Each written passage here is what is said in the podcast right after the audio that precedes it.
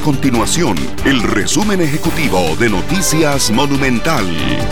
Hola, mi nombre es Alejandro Meléndez y estas son las informaciones más importantes del día en Noticias Monumental. El Instituto Costarricense de Acueductos y Alcantarillados, CIA, instaló tanques de agua en crucitas por la contaminación con mercurio y cianuro que mantienen a los vecinos de la zona sin recurso potable y siendo abastecidos mediante camiones cisterna. Precisamente la instalación se hizo en comunidades que, por su difícil acceso, los camiones no podían llegar. En total hay 250 familias afectadas. El benemérito Cuerpo de Bomberos visualiza que las altas temperaturas y el faltante de agua que se presentarán entre marzo y abril dificultarán la atención de incendios en el país. Solo en los primeros dos meses del año hubo una afectación a casi 3.000 hectáreas por incendios forestales, lo que equivale a más de 5.000 canchas de fútbol 11. Estas y otras informaciones usted las puede encontrar en nuestro sitio web www.monumental.co.cr.